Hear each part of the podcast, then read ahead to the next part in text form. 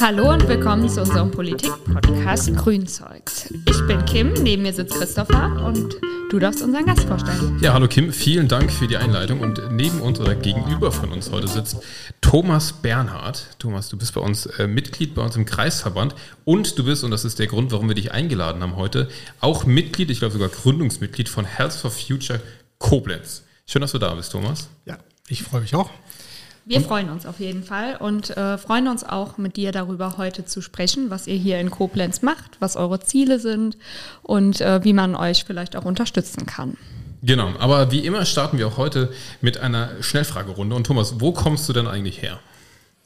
Ähm, ich bin in Nigeria geboren, in Ghana aufgewachsen, bis ich sieben war. Und dann sind wir mit einem kleinen Umweg nach Koblenz gekommen. Also ich fühle mich als Koblenzer, denn hier habe ich meine meisten Lebensjahre verbracht. Ähm, zwischendurch waren wir selber mit unserer Familie noch in Tansania. Also ich habe schon einen ausgeprägten Afrika-Bezug, aber ich komme aus Koblenz. Das, das ja nicht, also ja. Da würde ich jetzt gerne ein bisschen mehr wissen. Ja, wirklich. Wie, wie, also wie, erzähl mal ein bisschen. ja, man wird in Afrika geboren, weil die Mutter gerade da ist und äh, meine Eltern waren damals äh, in Afrika und nannten das in der Mission sein. Also mein Vater war Arzt und hat äh, den Auftrag übernommen, dort ein Krankenhaus zu gründen und so waren wir da und äh, dann ging es von Nigeria nach Ghana und da waren wir in einem kleinen Küstendorf und dort habe ich die ersten sieben Jahre ähm, verbracht. Am Strand. Sprichst du dann auch äh, Afrikaans oder was für Sprachen dann da gesprochen werden? Ich spreche Kiswahili, weil das in Tansania die zweite Landessprache ist, neben Englisch. Aber ähm, es gibt ein paar Begriffe in Fanti, die haben ja mehrere Sprachen mhm. in einem Land. Ne? Und ähm, ein paar Begriffe in Fanti kann ich noch, aber nee, nicht richtig. Sonst hätten wir die Podcast-Folge ja auch auf Nisohelia aufnehmen können. Ja, bestimmt. Da hätten wir wahrscheinlich nicht so gut funktioniert. Vermutlich nicht. Aber wie spannend. Also äh, das ist auf jeden Fall äh, unsere äh, spannendste Antwort zu der Frage. Das, ja, das hatten wir noch nicht. Ja, ja. Aber leitet doch direkt über zur nächsten Frage. Ähm, ja, äh, du hattest jetzt eben ja auch schon mal so ein bisschen von äh, deinem Papa erzählt, von seinem Beruf. Was machst du denn beruflich? ja, es gibt ja so etliche, die dann äh, in die Fußstapfen treten auf irgendeine Art. Dann gibt es vielleicht ja sowas wie Familienbegabungen, Schreinerei oder sowas. Und bei uns war es schon die Medizin. Es sind etliche in der Familie Mediziner geworden. Ich bin Arzt, Internist und ähm, bin in Koblenz auf der Kartause. Wir haben eine Gemeinschaftspraxis zu zweit. Ich bin darüber hinaus aber auch betriebsärztlich tätig und betreue Krankenhäuser, Altenheime und ähm, andere kleine Betriebe. War dein Vater dann auch Internist oder war, also war das auch schon vorgeschrieben für dich? Oder nee, wo war, unterscheidet ihr euch dann da? Ich wollte natürlich nie das machen, was mein Vater gemacht hat. Aber hinterher kommt manches dann doch irgendwie anders. Ja, der war, ähm, der, also dieses Kranken, er war der einzige Arzt an dem Krankenhaus und hat dann alles gemacht. Also er hat auch operiert und äh, internistisch gearbeitet und Kinder behandelt, also und gynäkologisch, da war dann alles zugleich. War das für dich mal ein, äh, ein Thema, dann noch nach Afrika zu gehen, Medizin, also mit der Medizin? Also das quasi wirklich in die Fußstapfen deines Vaters zu treten? Nein, also ich, also ich wollte erst was anderes studieren und ähm, habe eine Weile Physik studiert mhm. und habe dann aber gesehen, dass das zu trocken war für mich und ähm, es war auch nicht die Absicht, in die Fußstapfen zu treten, aber ich hatte immer einen Afrika-Bezug, also äh, eigentlich immer. Und dann habe ich irgendwann meine Frau gefragt, ob wir nicht einen Urlaub, das war nach der Hochzeit, ob wir nicht in Afrika einen Urlaub verbringen wollen. Ich wollte sie auf Afrika-Tauglichkeit testen, sozusagen. Nach der Hochzeit erst. Ja. Und wir sind dann tatsächlich, äh, haben wir uns beworben auf eine Stelle und sind nach Tansania. Und dann sind wir da zusammen hin mit den Kindern, die wir schon hatten. Und äh, ja, waren da drei Jahre. Ich wollte sagen, das war dann aber länger als ein Urlaub. nein, nein, das war dann ja, ein anderes Land. Mhm. Ja, sehr spannend. Was ist eine Herzensangelegenheit für dich? Ja, also die, das ergibt sich im Grunde schon daraus. Ähm, meine Herzensangelegenheit ist ähm, mit zu, oder ich will den Klimawandel verhindern. So, das geht natürlich schon alles gar nicht mehr. Aber ich weiß, wie sehr die ähm, Leute im Süden darunter leiden, dass Ernten ausbleiben, weil sie durch Starkregen weggeschwemmt wurden. Dann ist wieder eine Trockenperiode drei Jahre lang regnet es nicht. Ja, also statistisch ist das alles harmlos, weil die Niederschlagsmenge pro Jahr im Schnitt sich überhaupt nicht geändert hat. Aber äh, wir wissen ja jetzt auch aus Deutschland, dass das äh, statistische Mittel da nicht aussagekräftig ist. Und ich weiß, äh, dass in diesen Ländern schon seit Jahren gelitten wird. Man sieht es ja auch in den Migrationszahlen. Ähm, ich möchte, dass es meinen Freunden dort auch gut geht, denn wir kennen da immer noch Leute und äh, das ist mir eine Verbundenheit von, vom Ursprung her. Ne? Ist das auch der Grund, warum du zur Politik gekommen bist oder hast du da noch mehr Anliegen? Nein, die Politik ist für mich, also die, die Politik, mit, dass ich bei den Grünen bin, das ist was Neues. Ich bin ja erst seit vielleicht zwei oder drei Jahren bei den Grünen. Ansonsten umweltbezogen bin ich seit der Studienzeit. Da haben wir für die Mülltrennung in Aachen ähm, auf dem Stand, äh, auf, dem, auf dem Marktplatz gestanden und haben uns auslachen lassen mit unserem Ansinnen, man müsste den Müll trennen. Aber ähm, es war dann 92, da war ich ja in Tansania, da war die Konferenz von Rio und da ist mir klar geworden, dass das ein ganz wichtiges Anliegen ist. Und seitdem hat sich dann ja nichts getan. Und als ich in Koblenz zurück war von Tansania, ähm, bin ich deswegen zum BUND und habe mich mit äh, Eckbert unterhalten und habe gesagt, es ist nicht nur Atom, wir müssen was für Klima tun, weil alle wissen, dass da dass alles schief läuft, aber keiner äh, redet groß davon. In der Zeit, also 95, 96, 97, war Klima noch gar nicht so ein Thema und das hat uns dann äh, zusammen eigentlich auf die Straße und auch in die Politik reingebracht. Wenn du die Möglichkeit hättest, mit einer Person, die du da auswählen dürftest, eine Stunde lang zu sprechen, wen würdest du dir aussuchen? Ja, ähm, die Frage wurde mir schon mal gestellt. Ähm, ich habe mir überlegt, ich würde gerne nochmal mit Stefan Rahmsdorf zusammensitzen. Stefan Rahmsdorf ist ein Klimatologe am Potsdamer Institut für Klimafolgenforschung, ein mittlerweile in Deutschland ziemlich berühmter und bekannter Wissenschaftler, der auch sich um Ozeane kümmert. Und der hat, ähm, glaube ich, viel gesehen und viel geforscht und ist aber ein ganz sympathischer Mensch. Wir hatten den mal in Koblenz vom BUND aus eingeladen und saßen dann mit ihm noch hinterher im Restaurant zusammen, bevor er dann seinen Zug zurück hatte Richtung Berlin. Und äh, da habe ich ihn als sehr angenehmen, aber auch sehr ähm, interessanten Menschen erlebt, der auch in seinem Privatleben den Klimaschutz ganz hoch hängt und äh, sehr ernsthaft da ist. Aber auch gleichzeitig ein lustiger und fröhlicher Mensch. Na, vielleicht hört er ja diesen Podcast. Äh, wir können jetzt ja. mal verlinken. Einladung so. geht raus. genau, die Einladung sowieso raus. Aber äh, vielleicht habt ihr dann auch demnächst noch mal eine Stunde zusammen. Was wären genau. denn Themen, die ihr besprechen würdet? Also die du gerne mit ihm besprechen würdest? Denke, ich würde ihn auch auf Gesundheit ansprechen, aber ich würde gern von ihm wissen, wie er denkt, wie wir weiterkommen im Klimaschutz. Also er, er ist ja auch politisch erfahren, er hat mit vielen wichtigen Menschen zusammengesessen, hat sich aber immer sozusagen beschränkt eher auf die wissenschaftlichen Analysen ähm, und tritt dafür aber vehement ein. Also er ist auch im Internet jemand, der eine Seite vertritt, die dann Lügen richtig stellt. Ähm, aber was ich gerne halt von ihm wissen möchte, ist, wie wir weiterkommen, denn auch er ist ja sehr besorgt darüber, dass noch zu wenig geschieht. Und genau das, lieber Thomas, wollen wir heute von dir auch so ein bisschen wissen. Ähm, eigentlich genau diese Fragen, die du gerade formuliert hast, denn das ist dein Anliegen. Ich habe gerade einen Flyer von euch hier vorliegen, also von äh, Health of Future Koblenz. Und da steht ganz fett in roten Buchstaben, Klimaschutz heißt Gesundheitsschutz. Und das sind ja die beiden Themen, über die wir heute so ein bisschen sprechen wollen. Aber erstmal diese Organisation Health for Future, ich glaube, ist auf jeden Fall bekannt, bekannt als wahrscheinlich Fridays for Future. Was hat das miteinander zu tun? Und dann auch direkt die Frage, wie ist Health for Future eigentlich entstanden? Es haben sich ja viele Berufsgruppen solidarisch mit den Fridays erklärt und äh, die Gesundheitsleute äh, eben auch. Und der besondere Punkt ist aber, wir glauben, dass äh, die Gesundheit ja zuerst bedroht ist. Also bevor noch Meeresspiegel groß ansteigen, werden wir leiden. Wir leiden ja jetzt in jedem trockenen und heißen Sommer auch schon unter der Hitze und bekommen so ein bisschen Angst, wenn wir sehen, wie äh, alles vertrocknet und können uns vorstellen mittlerweile, äh, dass auch Lebensgrundlagen hier bedroht werden. Und wir sagen von den Health for Future, dass wir aus dem Grund eben ganz besonders aufpassen müssen, denn ohne Gesundheit ist alles nichts. Da gibt es ja diesen Spruch. Ne? Wenn die Gesundheit Sehr also wahr. den Bach wahr. runtergeht, ja, dann ist unser Leben sozusagen, hat unser Leben deutlich verloren an, an Freude und an ein Reichtum. Du hattest jetzt gerade gesagt, dass ähm, sich viele Berufsgruppen ja solidarisch erklärt haben. Ähm, wie ist das denn? Kann man euch auch unterstützen, wenn man jetzt nicht zu der Berufsgruppe gehört? Oder ähm, ist es wirklich eigentlich exklusiv für diese Berufsgruppe äh, gesehen, dass man bei euch mitmachen kann, wenn man äh, im medizinischen Bereich tätig ist? Also wir freuen Wir freuen uns auch über andere. Ähm, es ist aber so, dass wir eigentlich erstmal uns als Berufsgruppe der Gesundheitsmitarbeiter verstehen. Wir haben aber einen Doktor unter uns, der gar kein Doktor der Medizin ist, sondern der ist Lehrer. Äh, Physiker. Und ähm, der unterstützt uns schon sehr stark, weil äh, unsere Anliegen ja äh, auch sind, in die Öffentlichkeit hineinzuwirken, meinetwegen auf einer Demo Schilder zu tragen und solche Sachen. Und im Grunde unterstützt uns jeder, der Klimaschutz betreibt. Und da betone ich vor allen Dingen, der nach außen hin wirksam Klimaschutz betreibt, indem er darüber spricht und Leute anregt und nicht nur ganz still und leise für sich versucht, CO2 hm. Äh, zu reduzieren.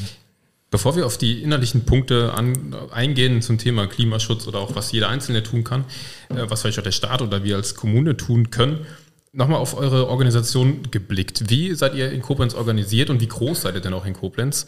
Äh, dem einen oder anderen mag es ein Begriff sein, Health for Future, dem anderen vielleicht noch gar nicht.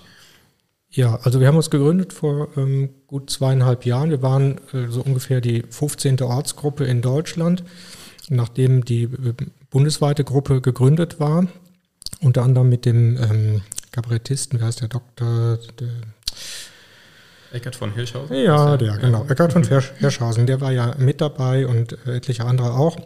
Jedenfalls ähm, hatten wir einen Aufruf gestartet und dann hat wer, sich da, wer, wer ist wir? Wer ist wir? Ähm, das ist meine Tochter, die auch Medizinerin ist. ähm, und die, die ja, arbeitet im Camperhof. zu erkennen. Ne? Ja, ja, gut, ja. Okay, also die hat im Camperhof dafür geworben und ich habe in meinem Umfeld dafür geworben. Und dann kamen Menschen zusammen, mit denen ich gar nicht gerechnet hatte. Also da war zum Beispiel ein Tierarzt, der im Pharmabereich arbeitet. Der ist auch bei uns, bei der Gründungsveranstaltung. Dann war ein Kollege, ein niedergelassener Allgemeinmediziner, der hat gesagt, das ist eben eine ganz wichtige Sache. Und dann vor allen Dingen ein Gastroenterologe aus dem, äh, ein Oberarzt aus dem Kemperhof, der hat gesagt, Mensch, das ist endlich mal äh, die, das, das Zusammenführen von beruflichem und eigenem inneren Anliegen. Und er sagt, es ist so kongruent, wie er selten etwas erlebt hat. Und das war eine, also der ist eine tragende Säule unserer Ortsgruppe auch. Wir sind so ungefähr ähm, sagen wir mal, sieben bis zehn Aktive, das wechselt natürlich immer auch, dann zieht auch mal jemand weg. Und dann haben wir natürlich auch so einen Dunstkreis und sowas alles. Ne? Und eure Arbeit kann man sich dann wie vorstellen? Ist es, beschränkt sich das in Anführungszeichen auf, wir laufen bei Fridays for Future mit oder ist es äh, mehr als das? Oder ja. ist es überhaupt das? Also lauft ihr dabei mit bei Fridays for Future? Ja, vorne in der ersten Reihe, weil wir ähm, die sind in Berlin von den ähm, Health for Future gut organisiert und bieten auch Material an. Und dann haben wir das in groß ausgedruckt oder als Druckvorlage an eine Druckerei gegeben und haben also ein großes Banner und auch große Schilder, so ein kreisrundes mit unserem äh, Emblem drauf äh, mit ungefähr einem Meter Durchmesser. Also wir sind sehr sichtbar und das war auch ein Grund, warum wir dann vorne mitlaufen sollten und gesehen wurden. Aber nein, wir haben Mahnwachen gemacht äh, vor wichtigen Stadtratsentscheidungen und haben da gestanden, und äh, die Stadträte angesprochen. Wir haben Vorträge gehalten, wir haben Referenten eingeladen, wir haben Vortragsreihen geplant, die dann wegen Corona ausgefallen sind.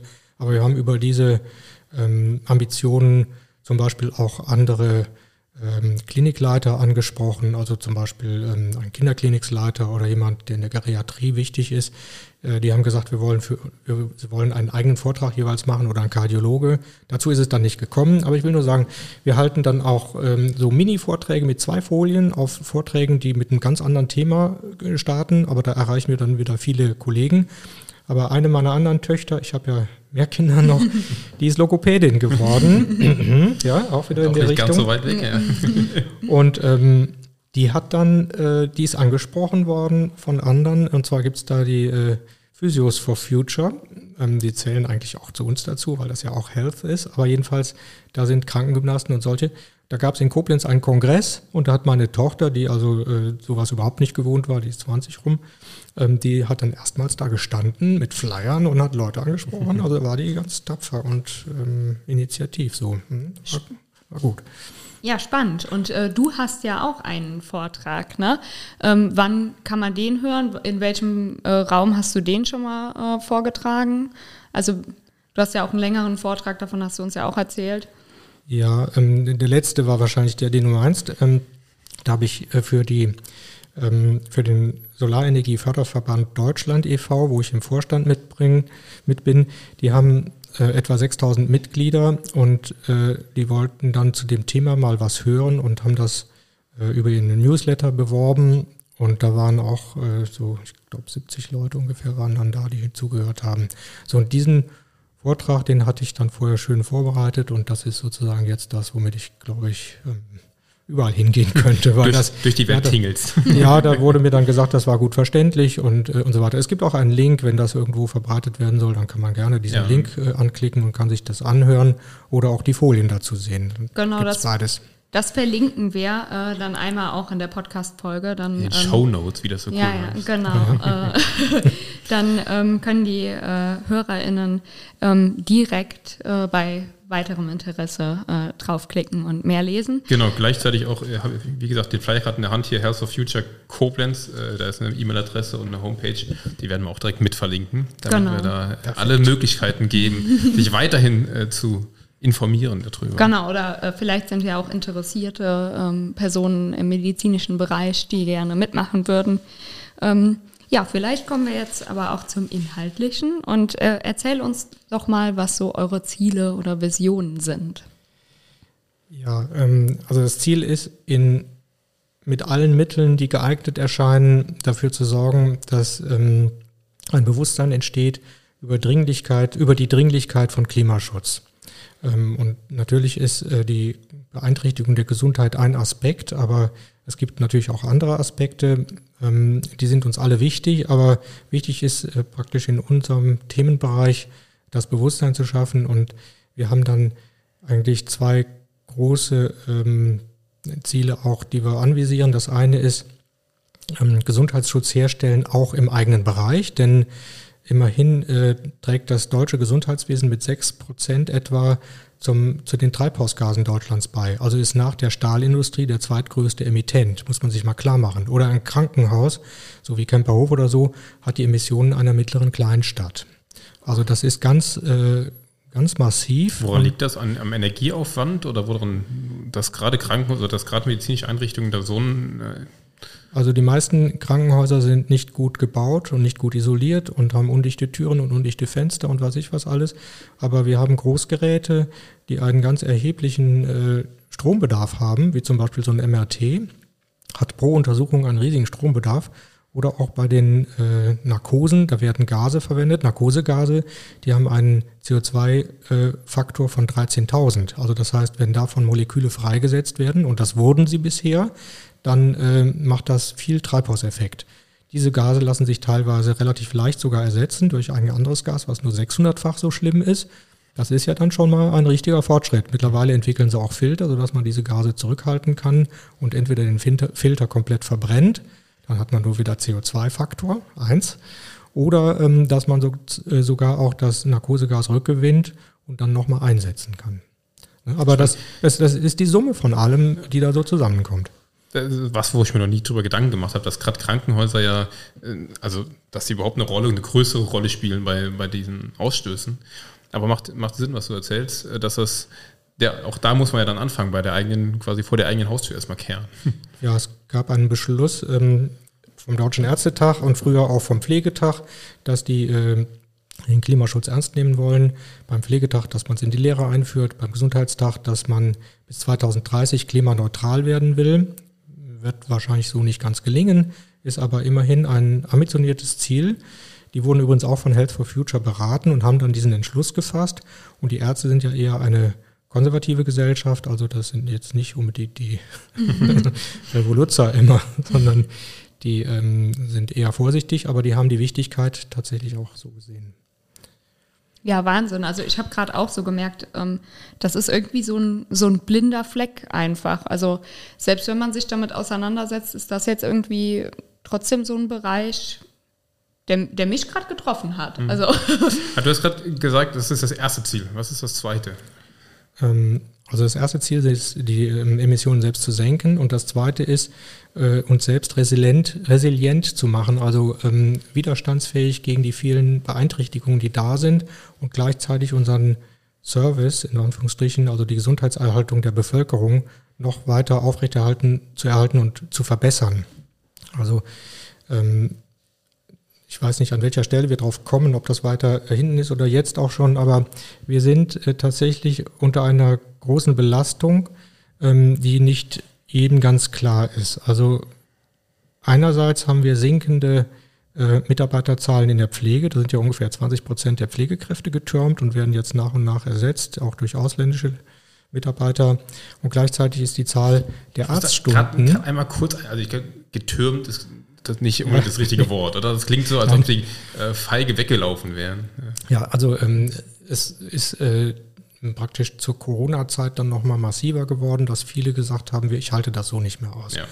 Und ähm, wir hatten auch kann ich äh, aus meinem, meiner betriebsmedizinischen Erfahrung sagen, es gibt auch viele Burnouts und Überlastungen und Depressionen und es sind sehr viele, äh, die im Pflegebereich ihre ähm, Präsenz reduziert haben, die also keine 100%-Stelle mehr fahren, sondern eine 80%-Stelle, die ja dann auch immer zusammen mit den Diensten, die man macht, doch wieder 100% ergibt. Ne? Mhm. Also es ist einfach dann Selbstschutz der Person. Ja, genau. Also dieses getürmt, das war ein bisschen, äh, äh das passt nicht ganz. Aber ähm, das Zweite ist, äh, die Zahl der Arztstunden ist auch kontinuierlich gesunken seit über zehn Jahren, weil immer mehr Frauen auch Medizin studieren, studiert haben. Die machen ja teilweise die besseren Abiture und ähm, haben nicht so Flausen im Kopf wie die Jungs zu der Zeit. Aber jedenfalls, ähm, die kriegen dann später ja auch Kinder und haben dann Teilzeitbeschäftigungen. Und das ist dann eben nicht mehr so voll, wie das damals gerechnet wurde. Ein, ein Medizinstudent, eine volle Stelle hinterher. So, das ist nicht so eingetroffen. Und ähm, das schlägt sich darin nieder, dass äh, auf dem Land oder in manchen äh, auch Gebieten, die nicht so beliebt sind, dass da äh, keine Landärzte mehr sind.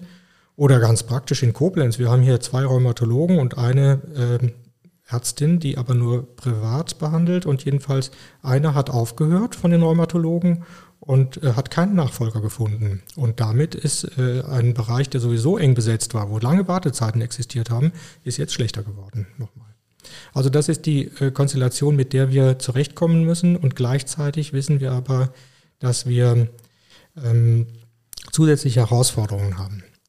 Ähm, ich will es mal festmachen an einer Studie der der, ähm, des Landesverbandes der Betriebskrankenkassen Nordwest. Die haben 10 Millionen Mitglieder, alle zusammen.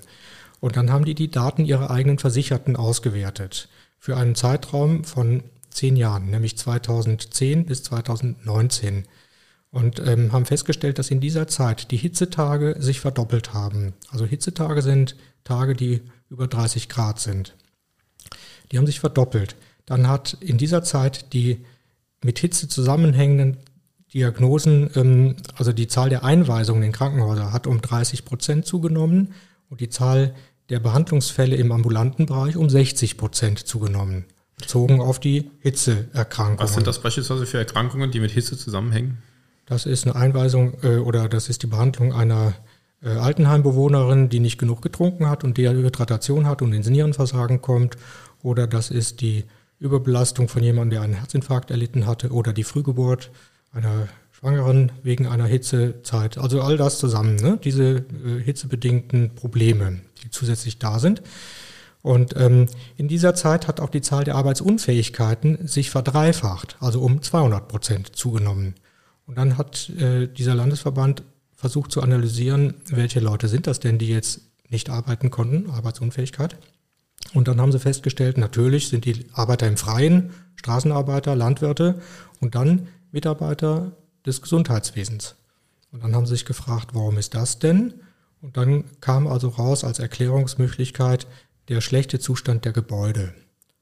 Und dazu kann man sagen, zu Corona-Zeiten arbeiten dann in manchen Bereichen jedenfalls auch die Mitarbeiter mit Vollschutz. Ne? Die haben Gesichtsmaske und dann teilweise FFP2 oder FFP3-Maske, Schutzkittel, Handschuhe und das in Räumen, wo nebendran meinetwegen das Röntgengerät arbeitet, wo also Hitze und Wärme entsteht, die nicht richtig abgeführt werden kann.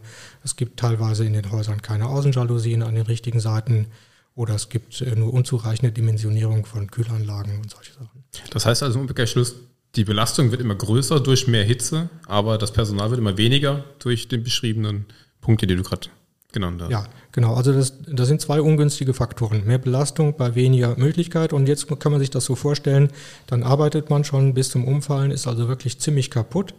Und dann heißt es ja, am nächsten Tag musst du doch wieder ran, musst aus dem Frei wieder zurück, weil da ist die Kollegin krank geworden. Ne?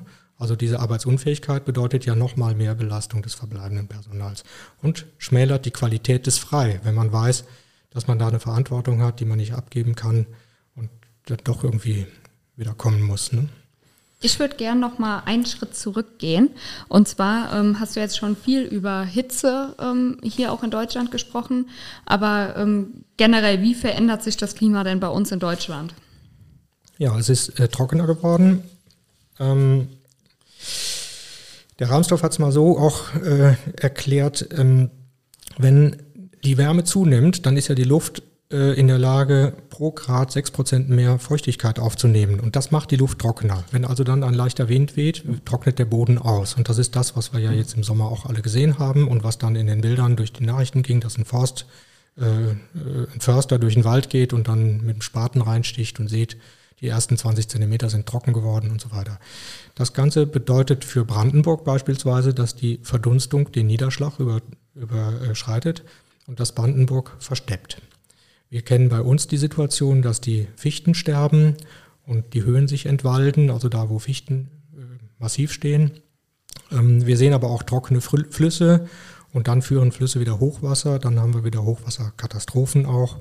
Dazu ist aber nicht nur das Ahrtal zu nennen, man vergisst ja so schnell. Ne? Also die Elbe war ja auch sowas.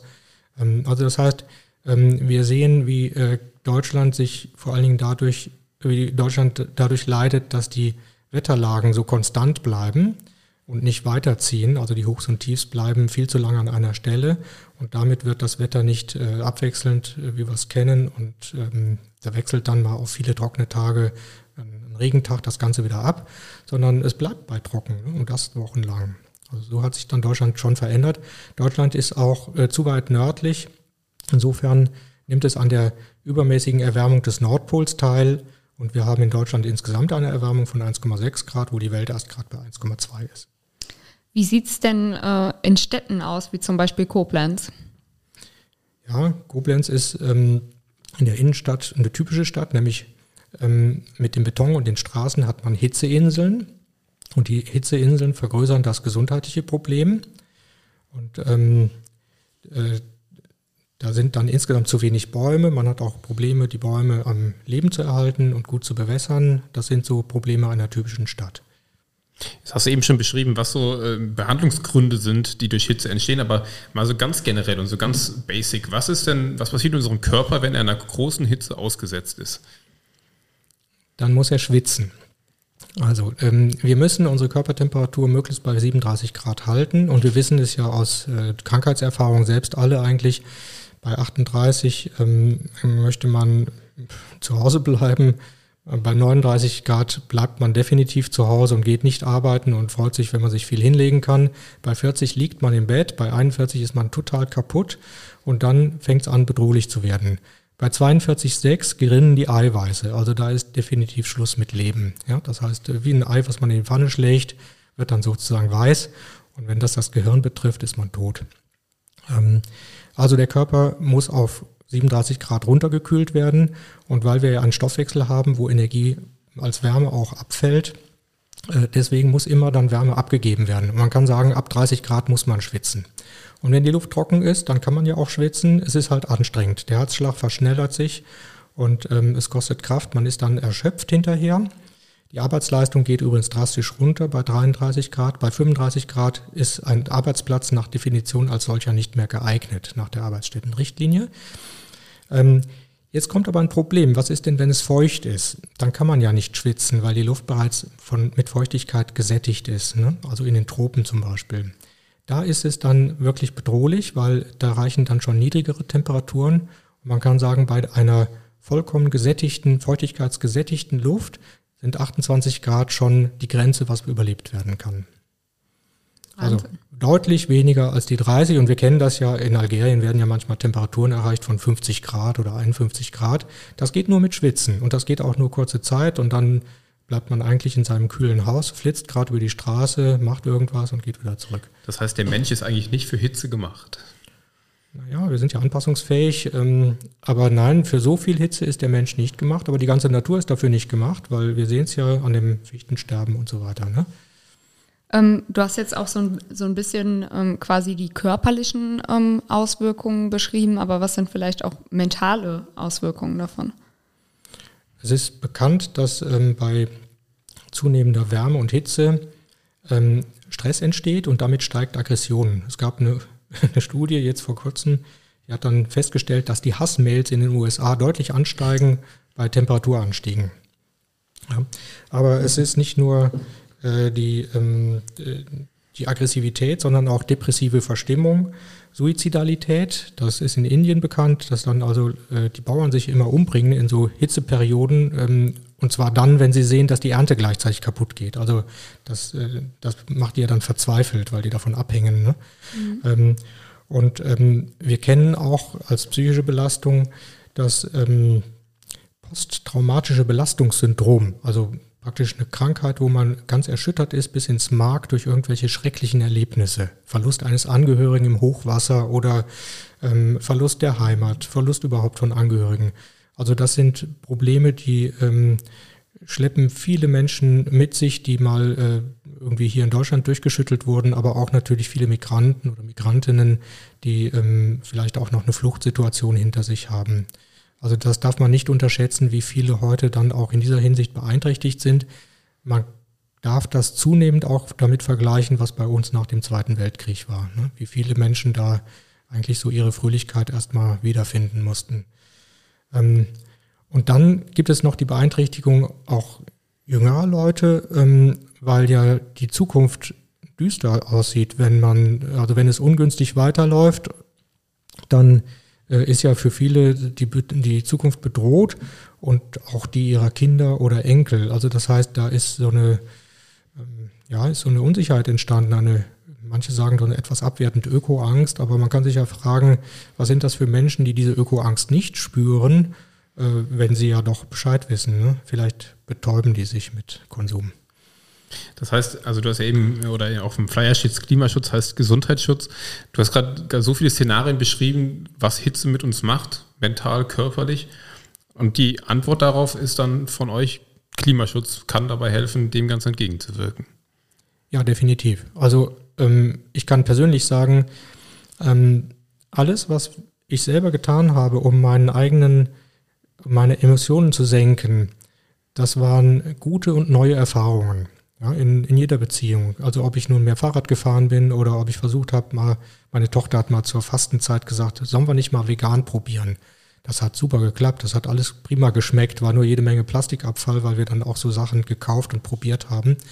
Das gibt's dann immer nur in kleinen Portionchen. Aber ähm, diese Bemühungen und dann aber, das ist für mich jetzt das Wichtige geworden, denn wir können das Klima nicht mehr retten durch Idealismus und die wenigen äh, super Engagierten, sondern wir brauchen mehr Bewusstsein insgesamt in der Bevölkerung. Das heißt, wir brauchen viele, die ihren Nachbarn darauf ansprechen, aber du kaufst euch jetzt ein neues Auto, muss das denn jetzt wieder so ein großes sein oder kann das nicht vielleicht schon elektrisch werden? Ne?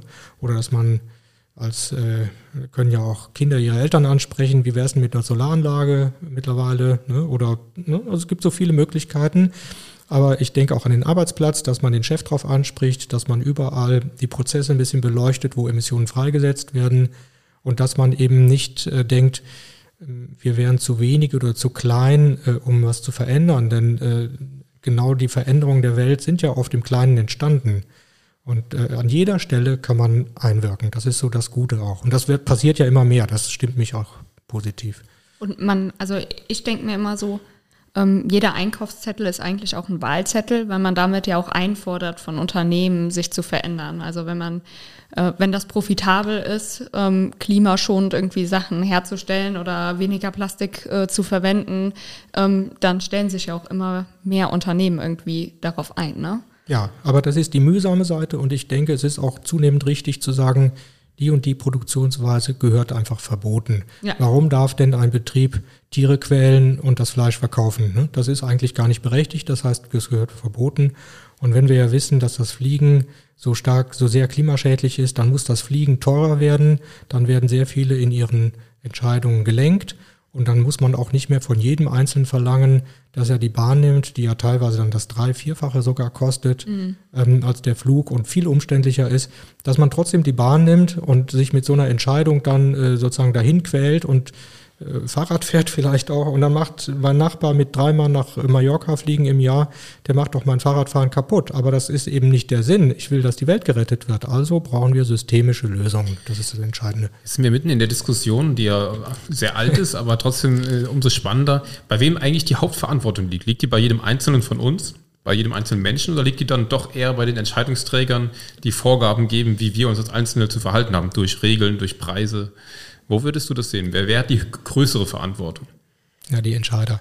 Also ich glaube, wir können das alles nur noch rechtzeitig hinkriegen, indem wir ähm, Regeln haben, die die Umwelt komplett schützen. Ja. Das sehe ich voll auch so. Nur glaube ich, dass man irgendwie ähm, selbst, also wenn man darauf achten will, man, man wartet ja jetzt nicht, bis so eine Entscheidung gefällt wird, weil äh, so ist es nun mal leider. Die sind jetzt nicht von heute auf morgen da. Die, ja. Sie werden sehr, sehr hart erkämpft. Ähm, ich meine, äh, wir haben jetzt äh, auf, auf Landes- und auf Bundesebene natürlich durch grüne Beteiligung äh, viel erreicht, aber wir haben natürlich keine äh, absolute Mehrheit, ne? Was sind so die drängendsten Entscheidungen, die du fordern würdest von, von den Entscheidern, EntscheiderInnen? Nochmal äh, bezogen auf äh, Gesundheit oder im Allgemeinen? Für Klimaschutz, der dann möglichst ja. Ähm, gut ist für Gesundheitsförderung. Ja, ähm, ja wir brauchen, wenn's, ähm, wenn man auf kommunaler Ebene guckt, brauchen wir auf jeden Fall einen Hitzeaktionsplan. Denn äh, bei starker Hitze, es gibt ja noch mehr Krankheiten und mehr Bedrohungen als nur die Hitze. Aber die Hitze ist ein ganz zentrales Element und da sterben immer auch zusätzliche Leute. Es gibt ja die sogenannte Übersterblichkeit. Und das kriegen wir runter, indem wir ähm, uns vorbereiten. Und da müssen zunächst mal in Koordination alle zusammenkommen, die damit zu tun haben. Das ist das Gesundheitsamt und die großen Krankenhäuser, die Altenheime, die Stadtverwaltung, die Arztpraxen, also alle, das Rote Kreuz, THW, also alle, die irgendwie Bevölkerung versorgen. Und da müssen Pläne ausgearbeitet werden, wie man vorher also präventiv aufsuchende Hilfe leistet, also dass man weiß, ähm, da, da, gibt es bestimmte Einzel, einzelnen lebende Personen, die sind im Grunde hilflos, die können sich nicht helfen, die sind vielleicht auch ähm, halb dement oder ähm, Obdachlose, ja, also Leute, die in einer Hilflosigkeit sind, die wir beschützen müssen dann brauchen wir äh, Pläne in allen Betreuungseinrichtungen, wie wir bei Hitze besonders mit den Leuten umgehen, dass also im Altenheim zum Trinken angeregt wird oder dass bei bestimmten Medikamenten sehr aufgepasst wird, die sich ähm, auswirken. Also zum Beispiel gibt es gängige Blutdruckmittel wie Ramipril oder Candesartan oder sowas, die äh, stören das Durstgefühl. So, und dann trinkt man einfach nicht ausreichend. Oder es gibt zum Beispiel Morphinpflaster, also Opiate, die werden über die Haut resorbiert. Und wenn es dann sehr heiß ist, dann werden die schneller resorbiert. Dann hat es also eine Einweisung einmal gegeben, wo dann erkannt wurde, dass das daran lag, dass die Frau deswegen bewusstseinsgestört war, weil sie ein Opiatpflaster hatte. Und das war nicht erkannt. Will aber sagen, wir brauchen äh, Fortbildung und wir brauchen äh, Koordination, um das Problem sozusagen präventiv anzugehen. Denn wenn es dann da ist, äh, dann muss praktisch in dem Moment klar gehandelt werden. Jetzt muss ich hier sagen, bin ich äh, nicht wirklich in dem Thema drin, was es in Koblenz angeht. Äh, vielleicht weißt du da mehr. Gibt es sowas in der Art in Koblenz, einen Hitzeplan, Hitzenotfallplan? Und wenn nein, warum nicht? Es gibt ja viele Sachen noch nicht auf der Welt und auch in Koblenz. Ähm, die, also auf EU-Seite ist das äh, in allen Staaten Europas gefordert worden und einige Länder sind schon deutlich weiter, wie zum Beispiel Frankreich. In Deutschland äh, ist das auf die Länderebene darunter delegiert worden. Soweit ich weiß, hat nur Nordrhein-Westfalen sowas flächendeckend. Und in Koblenz ist sowas in der Mache, wurde auch angemahnt. Wir hatten auch Gespräche mit dem Oberbürgermeister, ähm, aber es ist noch nicht so weit. Es war eigentlich im Frühjahr geplant, dass wir für den jetzigen Sommer schon ein paar Sachen richtig vorbereitet haben, äh, kam aber dazu noch nicht. Ich meine auch, äh, auch im äh, Blick jetzt auf den, auf den Winter, der jetzt vielleicht irgendwie ähm, durch die Energiekrise auch äh, besondere Kälte irgendwie äh, hervorbringen wird. Ähm, meinst du, dass das jetzt äh, auch gesundheitliche äh, Beeinträchtigungen mit sich führen wird? Ja, Kälte ähm, ohne Schutz ist natürlich eine Bedrohung auch der Gesundheit. Ne? Es gibt ja auch bei Kälteperioden Obdachlose zum Beispiel, die dann sterben oder Leute in in Wohnungen, die nicht gut genug geheizt sind, ne? also die einfach nicht richtig versorgt sind. Das ist ein Bereich, wo auch ähm, gerade in der Allgemeinmedizin und bei den Hausärzten vielleicht gelernt werden muss, ähm, so ähm, ja die vulnerablen Gruppen zu identifizieren, also die Personen, die besonders bedroht sind. Ja. Wenn du jetzt oder wenn ihr jetzt da schon in Gesprächen seid, dann mit äh, dem Oberbürgermeister und der Stadt, wie siehst du dann die weiteren Schritte? Also wird es vielleicht irgendwann in Koblenz einen Hitzeschutzmanager geben, der das Ganze oder eine Managerin, die das Ganze betreuen wird? Ist das eine Sache, die vielleicht sinnvoll wäre? Oder was sind so wirklich eure Forderungen jetzt auch an den Oberbürgermeister, um zu sagen, wir von Health for Future sagen, das muss passieren, das und das und das? Ja, wir sind ja an ihn herangetreten, auch mit unserer Gruppe, tatsächlich so in dieser Art. Und ähm, natürlich äh, braucht es jemanden, der sich dann darum kümmert. Und es wäre gut, eine Person zu benennen. Das könnte ja äh, der, die Klimaschutzmanagerin oder Klimaschutzmanager sein. Aber das ist in Koblenz noch nicht ähm, gut genug durchorganisiert. Und ähm, ja, vielleicht hat es auch mit dem Stadtrat zu tun. Ähm, der ist äh, noch nicht zu den entscheidenden Schritten bereit gewesen bisher. Also an, äh, auch im Klimaschutz generell ähm, sind viele Entscheidungen, die eigentlich anstehen, so noch nicht getroffen worden. Wir haben zwar den Klimanotstand ausgerufen, aber es ist noch nicht überall untermauert mit äh, den richtigen Handlungen. Ja, denn wenn man sich die Bedrohungslage weltweit und auch so für Koblenz anschaut, dann kann man ja eigentlich nur sagen, äh, handeln so schnell wie möglich. Es gibt keinen richtig guten Grund, irgendwas zu verzögern. Weder ähm, von der Perspektive her noch von Finanzlage oder sowas. Ja, selbst den, das ist ja auch klar, dass alles noch viel mehr Geld kostet, wenn man es äh, später erst macht. Ich glaube, da sprichst du unseren FraktionärInnen äh, aus dem Herzen. Was wären also die Maßnahmen, die du jetzt ganz konkret fordern würdest, auch vom Stadtrat? Also vom Stadtrat würde ich sagen, ähm, wir wollen Kühlräume, wir wollen eine, einen Hitzeaktionsplan, wir wollen die Ausstattung der äh, Krankenhäuser mit, ähm, den, mit den Maßnahmen, die dafür dienen, damit, dass wir anständig arbeiten können. Das sollte kommen. Und ähm, die Kühlräume, sollen die einfach in der Stadt jetzt stehen, dass Leute ähm, da, da hingehen können oder wie kann man sich das vorstellen? Ja, Kühlräume und Trinkbrunnen äh, könnte man noch ergänzen. Ähm, ja, denken wir doch mal an Kanada. Ne? Das war ja vor einem Jahr, glaube ich. Da hatten die Temperaturen knapp unter 50 Grad und ähm, da ist es natürlich dann sehr schön, wenn man als Bürger weiß, wenn ich da und da hingehe, dann habe ich erstmal Ruhe. Das waren ja früher eigentlich auch die Kirchen, wo man dann hingegangen ist, wo es dann kühl war. Ne? Aber ähm, wenn wir eine längere Hitzeperiode haben, dann ist irgendwann die Hitze überall. Ja, weil es ja dann auch nachts nicht mehr abkühlt. Dann hat man ja Tropennächte, die sind über 20 Grad definiert. Also das heißt, dann kühlt auch gerade in so Betoninseln einer Stadt äh, die Stadt nicht mehr richtig runter. Und dann hat man, äh, dann hat man irgendwann nur noch äh, Räume oder hätte man dann Räume zur Verfügung mit einer künstlichen Kühlung. Manche ähm. gehen ja ins Geschäfte auch. Mhm. Die gehen dann in den Supermarkt und streuen da ein bisschen rum, bis sie ein bisschen runtergekühlt haben. Und das hat auch einen Erholungseffekt. Also man braucht nur eine gewisse Zeit da reinzugehen und ist dann wieder gewappnet, um eine längere Zeit Hitze auszuhalten. Hast du vielleicht ein paar Zahlen, wie viele Personen daran im Jahr sterben in Deutschland? Ähm, es gibt äh, den Begriff der Übersterblichkeit, wo man dann vergleicht, wie das äh, zur gleichen Zeit zu erwarten gewesen wäre, wenn man die anderen Jahre dagegen setzt. Und ähm, da hat man so Zahlen zwischen 3.000 und 5.000 Menschen im Jahr, die das dann so haben kann, wenn, die, wenn es richtig heiß war. Es gibt dann so, so Peaks. Ähm, also zum Beispiel hatten wir ja im Jahr 2013 eine Hitzeperiode, die sich auf Mitteleuropa und Westeuropa ausgedehnt hat. Und ähm, da war Deutschland und Frankreich stark betroffen und das waren insgesamt 70.000 zusätzliche Tote. 70.000. Da war Deutschland mit deutlich über 10.000 wahrscheinlich dabei.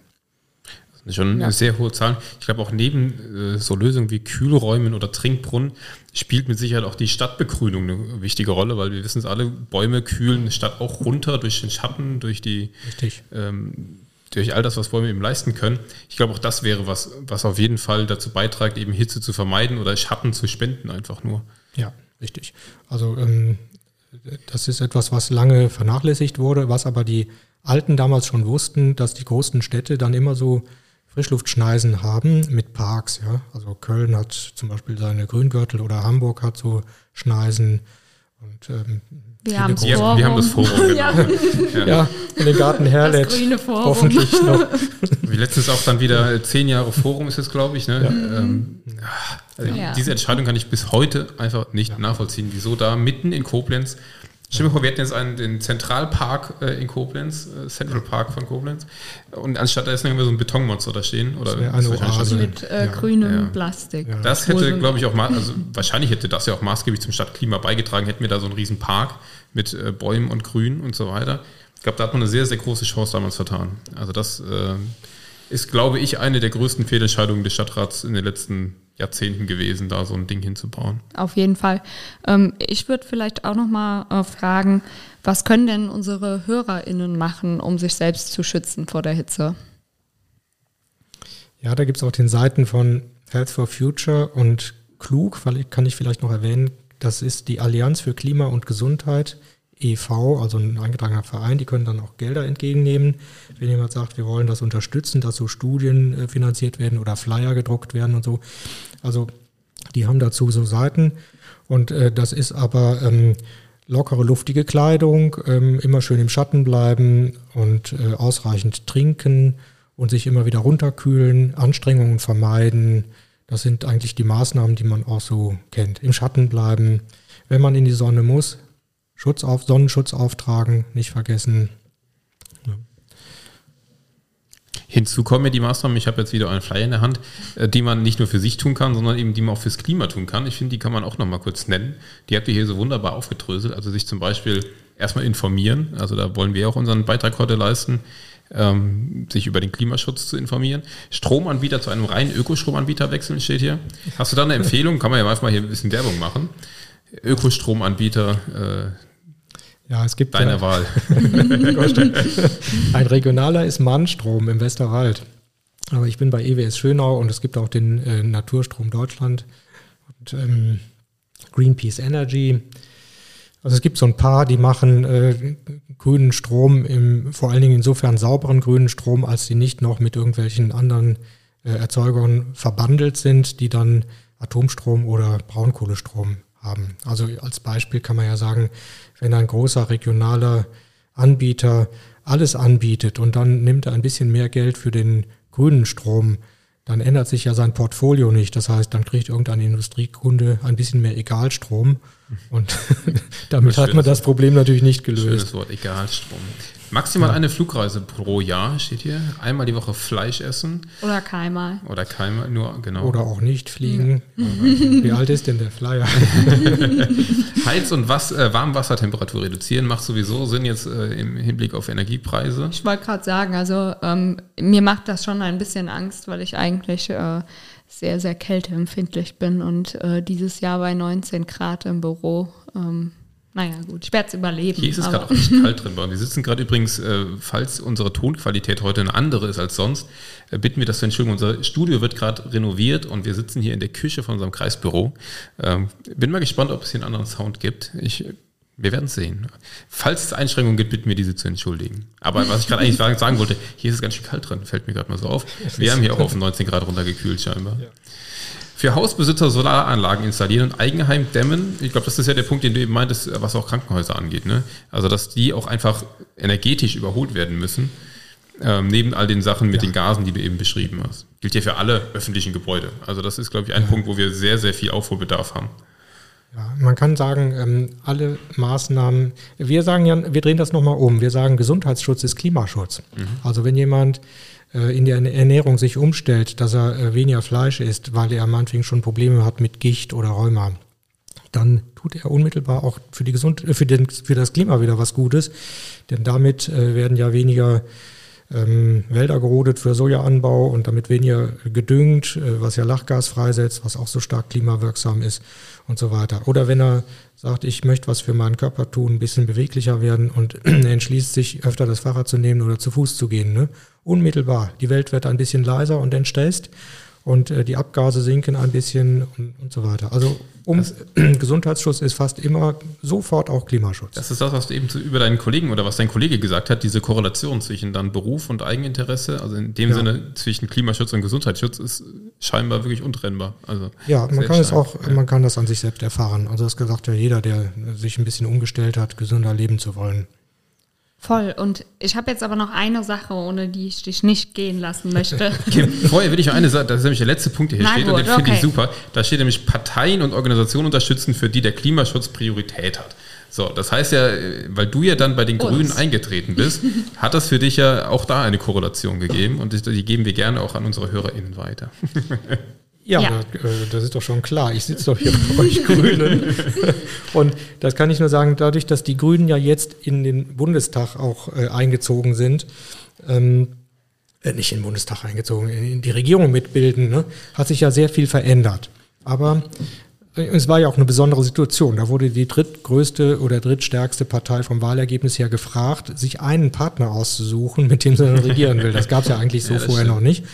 Ähm, aber ähm, seitdem wurde einiges bewirkt und ich hoffe, dass ähm, unter dem Druck der Ereignisse die anderen, die immer gebremst haben, nun aber auch irgendwann zur Vernunft kommen. Also ich denke da an die FDP und äh, Klientelpolitik. Es muss schon dazu kommen, dass alle Parteien am Ziel zusammenarbeiten und dass es nicht mehr darum geht, von dem Kuchen immer das Größte zu kriegen in der, ähm, an Wahlstimmen, sondern es geht darum, auch ein Ziel zu erreichen. Und das wird immer dringender. Also wenn das, ähm, wenn das so nicht erreichbar ist, dann äh, enden wir ja irgendwann nur noch im Ellenbogenkämpfen oder Bürgerkrieg. Und das muss man ja auch sagen. Wir haben zunehmend Krisen und wir werden aus den Krisen auch nicht herauskommen, weil eine Krise äh, oder die nächsten Krisen ja, sind ja alle schon vorbestimmt oder vor, vorgebahnt, sag ich mal. Wir müssen während der Krisen vor allen Dingen Konzepte um, ähm, äh, umsetzen. Ja, ich stelle mir manchmal vor, wenn wenn die Syrer zum Beispiel geplant hätten, dass die jedes Jahr, weiß ich, 5000 Windkraftanlagen errichten wollen, ne, dann wären ja durch den Bürgerkrieg empfindlich gestört. Plötzlich klappt das alles nicht mehr und wir wissen nicht, was hier ist und was in anderen Ländern ist. Also ich denke, wir beeilen uns besser mit unseren Maßnahmen, weil jetzt die, ba die Bedingungen noch da sind, um äh, sozusagen in die richtige Richtung zu arbeiten. Du hast jetzt auch äh, gerade schon mal viele äh, Krisen angesprochen, die uns im Moment bewegen. Und äh, eine davon ist auch die Corona-Krise die uns äh, schon wieder beschäftigt, immer noch beschäftigt, wie man äh, das auch nennen will, jetzt wieder äh, in Hinblick auf den Winter.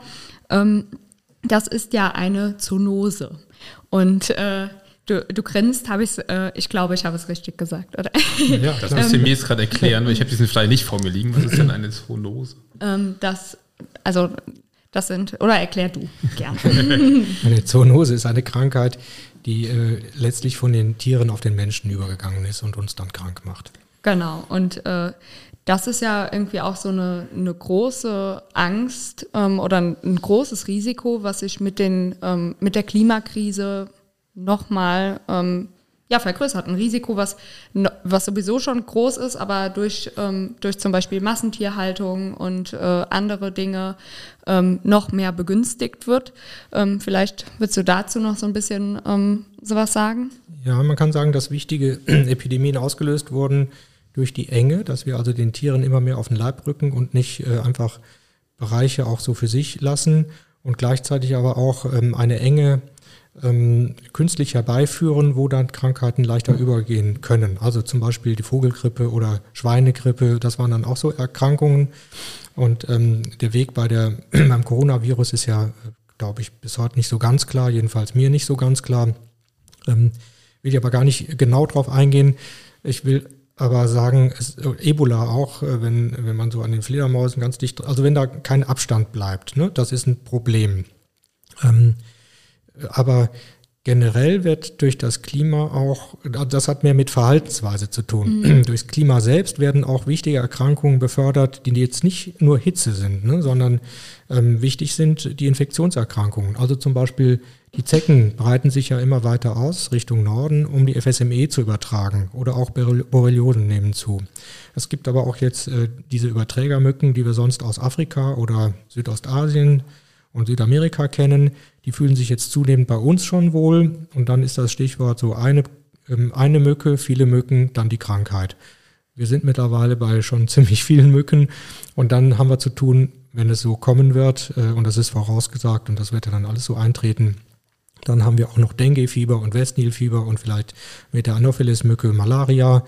Das heißt, äh, wir müssen mit Krankheiten rechnen, die uns vorher hier unbekannt waren und die in den Ländern schon eine Plage darstellen. Also wenn man in Afrika lebt, dann macht man Mückenschutz und schläft unter Moskitonetz und hat auch abends immer Angst, von Mücken zu sehr gestochen zu werden und dann nochmal Malaria zu kriegen, nimmt dann vielleicht auch prophylaktisch Tabletten dagegen. Also Sachen, man lebt mit einer zusätzlichen Angst. Ne? Aber es sind dann auch die Magen-Darm-Erkrankungen, weil Kühlketten nicht mehr richtig funktionieren. Es ist die Verschlechterung der Kläranlagen, weil die ähm, bei der Wärme weniger Sauerstoff haben. Also die, die, der, der Sauerstoffreichtum in den Kläranlagen ist dann zu wenig, sodass die Kläranlagen nicht richtig funktionieren. Also sind viele Probleme, die zusätzlich noch entstehen ähm, über Bakterien und Viren und Überträger und solche Sachen. Also eine eine warme Welt, eine sehr warme Welt ist von daher auch nochmal zusätzlich unangenehm oder bedrohlich. Ich finde das so erschreckend, wie du das gerade beschreibst, weil ich, also man schiebt es ja immer so weg, denkt so, ja, das ist irgendwo anders. Ähm, wie nah das hier kommen kann, hat ja einfach Corona gezeigt. Also ich hätte vor drei Jahren, ja, kommt hin, niemals damit gerechnet, dass es bei uns Standard wird, mit einer Maske durch die Welt zu laufen. ja. Und das ist ja nur wirklich eine kleine Sache. Aber das sind diese Sachen, die so weit weg erscheinen, sind gar nicht so weit weg. Hältst du es für möglich, es überhaupt noch? Also du hast eben auch von Zielen gesprochen, die erreicht werden müssen. Was hältst du denn für realistisch eigentlich? Nach welche Ziele können wir überhaupt noch erreichen? Das Ziel äh, wäre, so schnell wie möglich Klimaschutz zu betreiben. Und so schnell wie möglich heißt Rennen. Ja, weil wir wissen ja auch äh, nicht ganz genau, wo sind die Kipppunkte und wann wird alles von selber schlechter und wir können es gar nicht mehr verhindern und verändern. Und ähm, dieses so schnell wie möglich kann man natürlich in verschiedener Weise definieren. Was macht eine Bevölkerung mit? Wie schnell kriegen wir Menschen äh, sozusagen zu einer anderen Grundeinstellung ähm, bewegt? Wie, was ist finanziell? Was ist arbeitsmäßig? Aber wenn man jetzt mal Zahlen nimmt, ne, Deutschland hat ein Bruttoinlandsprodukt von drei Milliarden, äh, drei Billionen, Entschuldigung, drei Billionen. Und wenn man jetzt sagt, so schnell wie möglich hieße, wir investieren zehn Prozent unseres Bruttoinlandsprodukts. Das ist ja, klingt ja nicht so ganz unrealistisch. Ne? Dann wäre das 300 Milliarden. So, 300 Milliarden nur für Klimaschutz. Sofort pro Jahr. Das wäre natürlich eine Hausnummer, ne? Dann kriegen wir Gut, wenn man, Anlagen wenn, und so weiter. Wenn locker. man sieht, was man schnell für ein Sondervermögen für fürs Militär irgendwo ja. aus dem Hut zaubert, dann klingt es gar, wirklich gar nicht so unrealistisch. Genau, wir haben uns an ja, solche ja. Zahlen ja gewöhnt mittlerweile. Ja, voll. Also äh, ich glaube, da bist du ähm, mit der Forderung ja sogar ähm, noch größer als Fridays for Future, ne? Weil die haben, ähm, die fordern ja jetzt auch, dass ähm, ein Sondervermögen genauso für ähm, Klimaschutz kommt, ne? also was kommen müsste, was einfach ähm, ja. total sinnvoll ist. Aber dass äh, die ganzen Maßnahmen, die ja jetzt irgendwie auch beschlossen sind, die sind ja, ja wenig direktgreifend. Ne? Also äh, viele Sachen werden ja erst in den nächsten Jahren auch von, von Geldern beschafft, ähm, was ja auch wieder so ein bisschen problematisch ist. Ne? Mhm. Was ja natürlich den Punkt möglichst schnell arbeiten nicht äh, wegnimmt. Also im Gegenteil. Ja, ja, genau. Also, selbst wenn wir jetzt handeln, haben wir ja erst in mehreren Jahrzehnten wahrscheinlich irgendwas davon. Aber wenn wir jetzt nicht handeln, ist ja die Folge, dass es, also muss ich ja, ja nicht erklären. Ein so schnell wie möglich wäre natürlich auch, dass man ganz schnell viele Solateure ausbildet, die PV-Anlagen auf die Dächer bringen. Aber bei uns ähm, jetzt auf das Gesundheitsproblem bezogen hieße es, dass wir ganz schnell unsere Ertüchtigungen vornehmen, damit wir mit unserem Personal die Leute weiter gut versorgen können. Und das heißt aber auch ganz viel Fortbildung, Fortbildung intern für uns. Ne? Also äh, wir wollen jetzt auch noch mal so einen kleinen Werbeblock äh, reinbringen, wo man äh, ganz schnell ganz viel Wissen bekommen kann. Und zwar ähm, kannst du uns äh, auch noch mal ein paar Bücherempfehlungen dazu geben. Ja, ähm, es gibt Klimabücher, die ich besonders empfehle. Ich habe viele Bücher gelesen, aber von Sven Plöger gibt es ein Buch, das nennt sich Zieht euch warm an, es wird heiß. Und äh, dieses Buch ist vor zwei Jahren geschrieben worden, gerade zu Beginn der äh, Corona-Zeit. Und ähm, deswegen zieht er da auch ein paar Vergleiche, aber er ist ja Meteorologe und kann gut erklären. Also wer das Wetter erklären kann, kann alles, kann alles erklären. und ähm, Der beschreibt dann also die Ursachen und die Folgen und eben am Schluss auch, was jeder Einzelne tun kann und worauf es dann wichtig äh, wirklich ankommt. Also ein tolles Buch, was sich so runterliest. Also ich würde mal sagen, wenn man dranbleibt, kann man es an einem Wochenende durchlesen. Dann gibt's vom äh, dem Eckhard von Hirschhausen, dem Kabarettisten, ein Buch, das nennt sich Mensch Erde.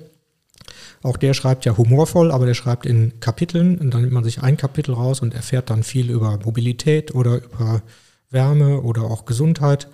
Und ähm, das ist also anders geschrieben, also für Leute, die anders rangehen an ein Buch. Ähm, meins ist eher, dass ich es von vorne bis hinten durchlese, deswegen wäre dann meins das von Sven Plöger.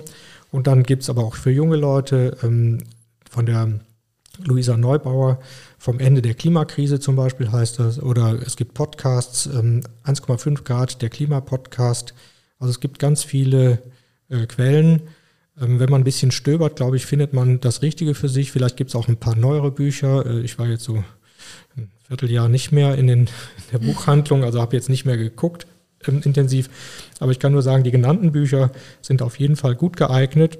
Und ich glaube, es ist ganz wichtig, ähm, ein solches Buch gelesen zu haben, damit man den gesamten Umfang der Problematik überhaupt wahrnimmt und damit man auch sieht, wo wir schon stehen, also wie, wie drastisch es ist und auch wie, wo die Chancen sind und wie viele Chancen wir tatsächlich haben. Also dieses Gefühl von Hilflosigkeit, was sich manchmal ausbreitet, ist ja eher äh, schädlich und auch nicht angebracht, weil die Wissenschaftler sagen, Leute, beeilt euch, dann klappt das hier. Ne? Und dann denke ich, dann beeilen wir uns, dann klappt das hier. Also deswegen meine ich, lesen wir lieber ein Klimabuch. Und damit kann man dann auch besser argumentieren. Dann kann man dem Nachbarn eben sagen, warum ein Elektroauto doch gut ist und dass das mit dem ähm, Kobalt in den Batterien eigentlich gar nicht mehr ist, weil die Batterien schon wieder weiterentwickelt wurden und solche Sachen. Ja, also dann ist man eben ein bisschen schlauer und kann eben argumentieren.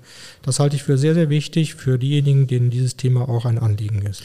Man möchte ja meinen, dass wir während der Corona-Pandemie gelernt haben, auf WissenschaftlerInnen zu hören. Das wäre, wenn das das Learning wäre aus der Corona-Pandemie, dass man das mal ernst nimmt, dass aus der Wissenschaft kommt, äh, wäre das ein sehr großes Learning, glaube ich. Vielleicht an der Stelle noch, du hast gerade über Bücher oder ihr habt über Bücher gesprochen. Wir haben mittlerweile, wir hatten es in der letzten Folge angekündigt, ähm, unser offenes Bücherregal jetzt hier im Büro. Da werden wir auch ein, zwei von diesen Büchern mal besorgen und da reinstellen, damit jeder oder jede unserer Mitglieder gerne sich auch mal daran vertiefen kann und reinstöbern kann. Also das nochmal der kleine Werbeblock. Auch da, wer Bücher beisteuern will, gerne herzlich eingeladen, da was reinzustellen. Thomas, wir sind am Ende unserer Folge. Vielen, vielen Dank für die tollen Informationen, dass es so geklappt hat. Es war ja mehr oder weniger Zufall, dass wir zueinander gefunden haben auf einer Sitzung. Ja. Wir haben uns sehr gefreut und es war sehr lehrreich. Ja, das stimmt. Danke, Kim. Danke dir. Es und, hat äh, großen Spaß gemacht, kann ich sagen, hier zu sein. Das freut sehr uns sehr. Bisher jederzeit wieder herzlich eingeladen. Ja. Super. Danke. Und unseren HörerInnen äh, wünschen wir auch alles Gute. Bleibt gesund und bleibt hitzefrei.